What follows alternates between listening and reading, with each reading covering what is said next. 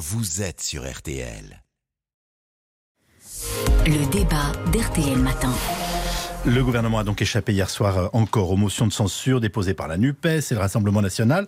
Après l'appel du pied du président Macron sur France 2 la semaine passée, on se demande si le gouvernement ne cherche pas à draguer les membres des Républicains. Alors le parti de droite doit travailler avec Renaissance et accepter la main tendue d'Emmanuel Macron. C'est la question que nous nous posons ce matin. Bonjour Otman Nasrou. Bonjour. Vous êtes euh, directeur de campagne de Bruno Retailleau et vice-président LR de la région Île-de-France. Et je salue Loïc Signor, porte-parole de Renaissance. Bienvenue. Bonjour Yves Calvi. Loïc Signor, après le nouveau rejet des motions donc de censure hier à l'Assemblée nationale, est-ce que vous dites merci et bienvenue aux Républicains? On dit qu'on doit travailler avec toutes les bonnes volontés, mais on espère que sur certains textes à l'Assemblée nationale, les Républicains pourront faire preuve de, de bonne volonté. Hier, ils n'étaient pas très nombreux sur Non. les bancs à, à l'Assemblée nationale et dans le même temps, la France insoumise, la NUPES et le Rassemblement national ont garni le budget de l'État, donc nos impôts, de 15 milliards de dépenses supplémentaires. Et donc, nous, on dit aux républicains qui sont si attachés au respect de la dépense publique, au budget de l'État, à la trajectoire budgétaire, votez en- dans le, dans, dans le bon sens et en responsabilité avec Renaissance quand vous êtes d'accord euh, sur ces sujets-là. On ne propose pas un accord de gouvernement. C'est pas ce qu'a dit le président de la République sur France 2. Il a dit à Lyot, le groupe centriste de Oui. l'Assemblée nationale, et au LR, de bonne volonté, texte par texte, vous pouvez voter avec nous si, dans, une, dans un esprit de bonne volonté, vous pensez que ça va dans le bon sens et dans l'intérêt des Français. Votre réponse, Otman Nasrou Bon, d'abord, euh, moi je suis toujours surpris d'entendre euh, cette majorité, même relative aujourd'hui, euh, s'expliquer comme si elle n'était jamais responsable de rien. Vous êtes aux responsabilités depuis 2017. Il y a un moment où il faut quand même tirer les enseignements de vos échecs. Et quand vous me dites que sur la trajectoire financière, on pourrait se retrouver, je vous dis là-dessus aussi, comme sur le reste, je suis désolé, il n'y a pas d'accord possible quand on vote un budget qui est en déficit de 150 milliards. Et que pendant des années, vous nous avez expliqué que ça n'était pas un problème. Et aujourd'hui, vous nous parlez de responsabilité budgétaire. Je pourrais dire la même chose sur la sécurité. Je pourrais dire la même chose sur la maîtrise des flux migratoires. Je pourrais dire la même chose sur les réformes structurelles qui n'avancent pas. Je ne sais même pas où on en est vraiment sur la réforme des retraites. Et il y aurait tant d'autres réformes à faire. Sur tous ces sujets-là, il n'y a pas d'accord possible parce que nous ne sommes pas d'accord. Et pour ma part, je ne veux pas être complice d'un gouvernement qui prend des décisions qui, pour moi, sont aussi responsables de la situation du pays. Vous êtes en train de dérouler le tapis rouge aux extrêmes, que ce soit les populistes de la NUPES ou à Marine Le Pen.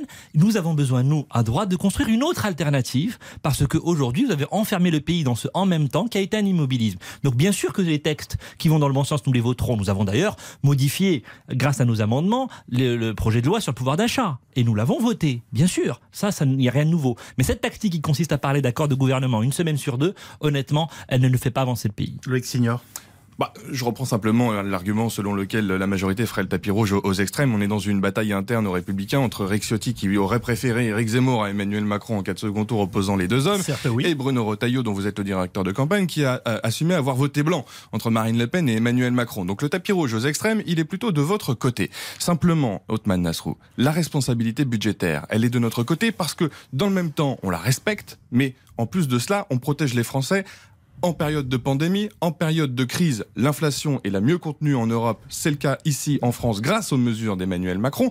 Vous avez effectivement participé à certains amendements à l'Assemblée nationale euh, à l'été sur le pouvoir d'achat et ça va dans le bon sens, mais vous n'étiez pas seul. Nous avons pris d'autres amendements, d'autres groupes d'opposition et ça, c'est l'intérêt euh, collectif, l'intérêt euh, pour les Français de voter ce genre d'amendements qui viennent de toutes parts, de tous les bancs et c'est ce que nous appelons à faire aujourd'hui.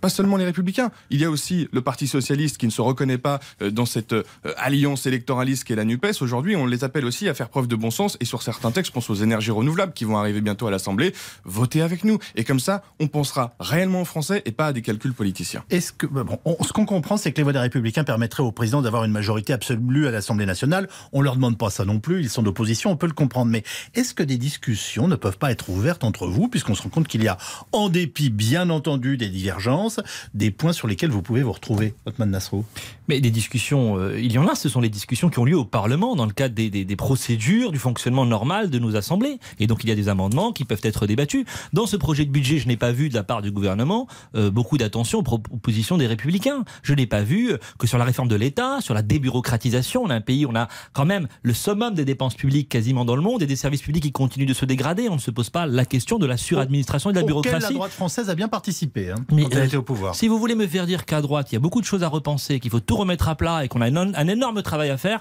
je suis bien d'accord avec vous. Je vous pose la question autrement. Donnez-nous un exemple de texte bien précis sur lequel vous pourriez collaborer réellement.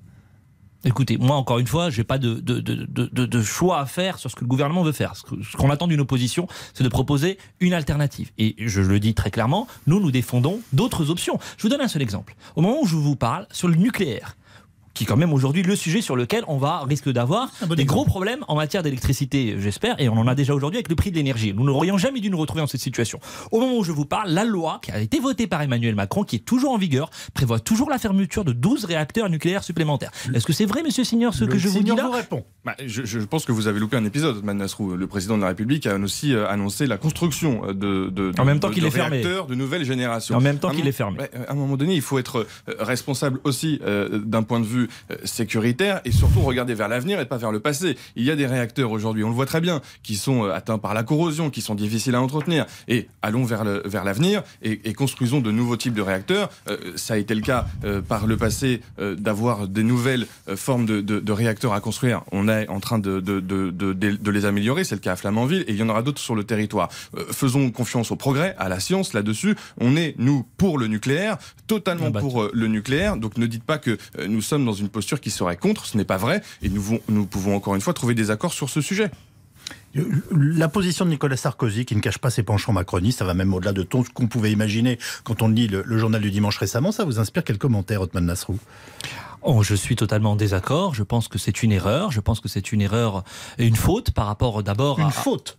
Oui, parce que nous avions des candidats, euh, une candidate à l'élection présidentielle, des candidats aux élections législatives qui se battaient courageusement pour défendre un autre chemin pour le pays. Et euh, il n'est pas compréhensible qu'on ait chez nous des gens qui ont préféré eh bien, euh, aider Emmanuel Macron à être réélu avant même, avant même que l'élection ne soit jouée. Ça, c'est normal qu'on leur en tienne aussi une forme de rigueur. Et surtout, ça ne contribue pas à la clarté du débat politique. Encore une fois, le sujet de notre pays aujourd'hui, c'est de ne pas avoir comme seule alternative à Emmanuel Macron des partis populistes. C'est ce qui est en train de se passer. Ça fait des années qu'un certain nombre euh, de d'élus ou de responsables le disent, oui. nous devons construire une autre alternative, et je le dis, sur l'ordre, sur la liberté, sur la dignité des Français. Il y a un autre chemin que celui de cette majorité.